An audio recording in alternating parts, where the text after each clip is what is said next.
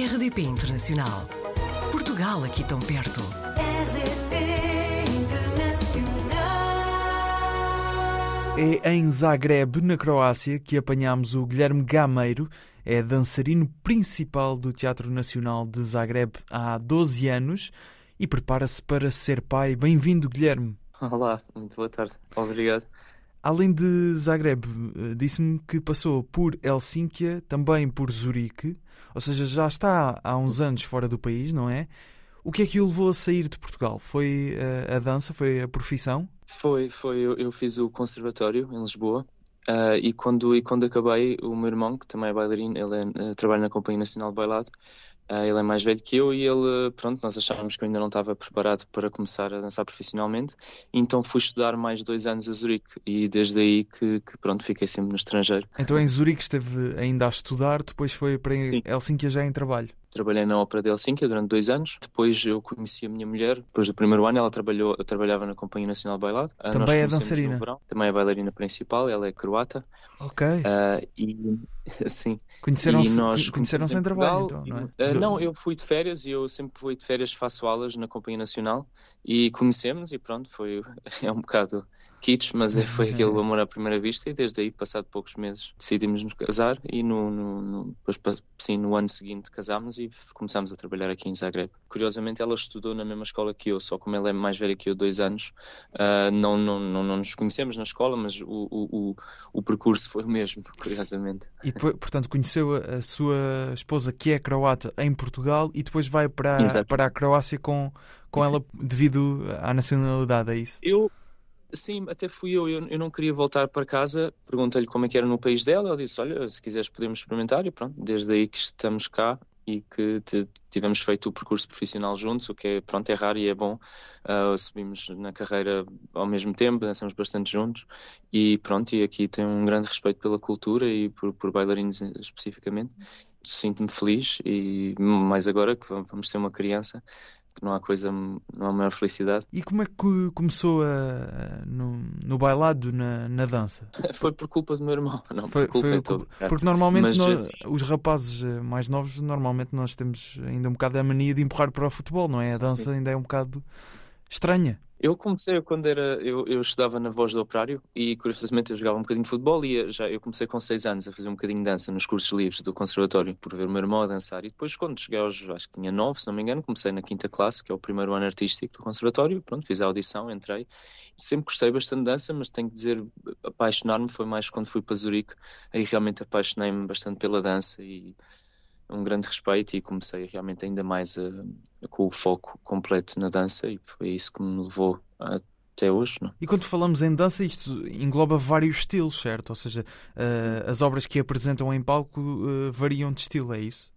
Desde o, desde o mais contemporâneo ao mais clássico, uh, temos, pronto, a nossa, eu trabalho pronto, na Companhia Nacional, portanto é um, é um repertório como a Companhia Nacional de Bailado, pronto, talvez aqui temos mais clássicos de momento, e, mas é muito uh, variado, tem, exato, como eu disse, desde o mais contemporâneo ao mais clássico, que é ótimo uma, uma companhia poder fazer todos os géneros que há de dança. E como é que chega a, a dançarino principal? Porque é- está no Teatro Nacional de Zagreb nessa posição. Ah, sim, sim. Nós, durante as temporadas, vem vindo coreógrafos e quando se começa a fazer vários papéis principais, ah, passado um tempo, eu fui promovido. Eu, eu já vim como solista e depois fui promovido a primeiro solista e depois, ah, em 2016 ou 17, se não me engano, fui promovido então a bailarino principal, é o mais alto que se pode ir.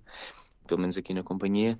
Desde então tenho feito todo o repertório da companhia Estava a dizer que na cultura de croata é, é uma arte mais respeitada do que em Portugal ou mais considerada, é isso? Assim, eu não quero dizer mais, pronto, eu também como nunca trabalhei em Portugal, mas é a minha sensação e eu acho que aqui na Croácia, espe- especificamente em Zagreb, eu acho também, pronto, a ópera é um, é um edifício muito bonito, é um, um, um espaço turístico, não é mesmo no centro e as pessoas, pronto, está tá sempre esgotado e temos muitos espetáculos durante a temporada e as pessoas conhecem-nos, justamente, por exemplo, a e a minha mulher, as pessoas nos veem na rua, não estou a dizer sempre, mas há, há esse reconhecimento e é, como profissão é bastante respeitada. Eu acho que nós não ouvimos tanta pergunta, ah, ah, o que é que fazes? Eu sou bailarina, ah, mas, o, mas o que é que fazes mesmo assim para trabalhar? Uhum. Não, não, não se ouve tanto essa pergunta como eu, pelo menos quando era mais novo, ouvi em Portugal. As pessoas sabem que se tem um futuro e que, que é, um, pronto, é uma instituição onde eu trabalho bastante respeitada e isso ajuda. Claro, ótimo. Já agora uma curiosidade, sendo que conheceu a sua esposa em Portugal, mas vivem na Croácia, que língua é que falam entre vocês? Ui, é uma mistura.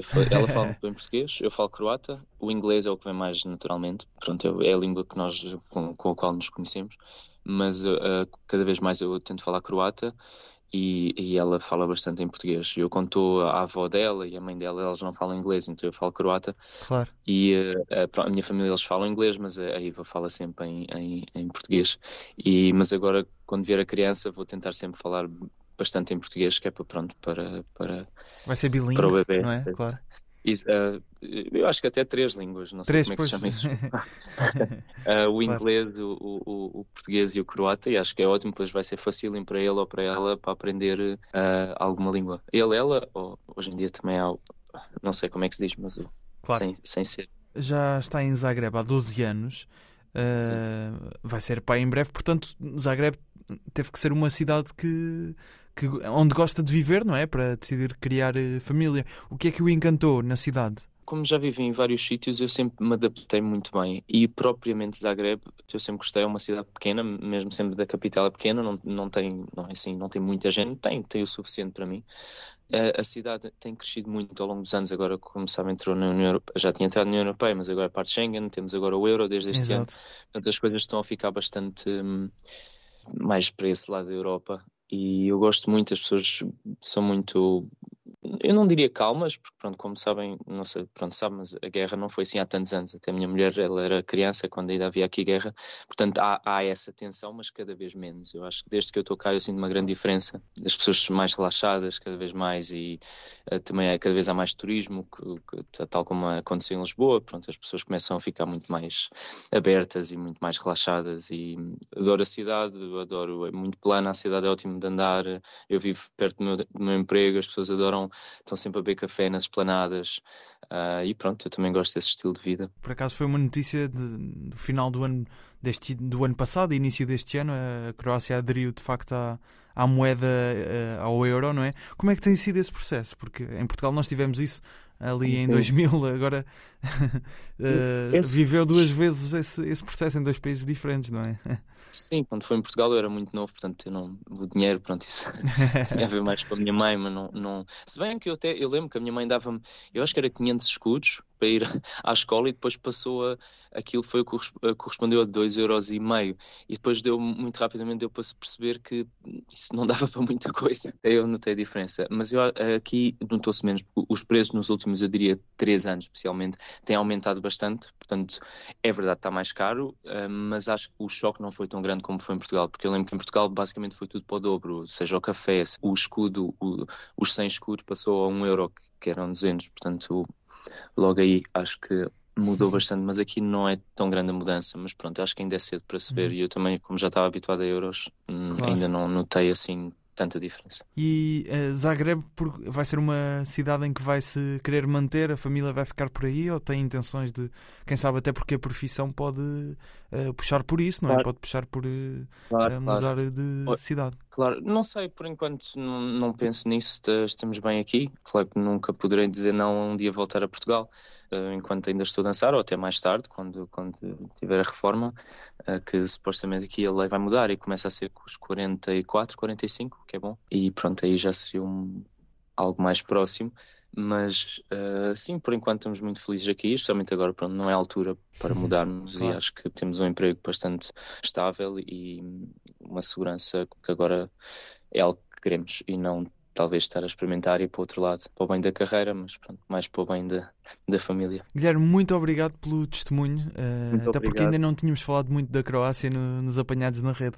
Obrigado. Obrigado pelo interesse e foi um prazer. Obrigado pelo convite.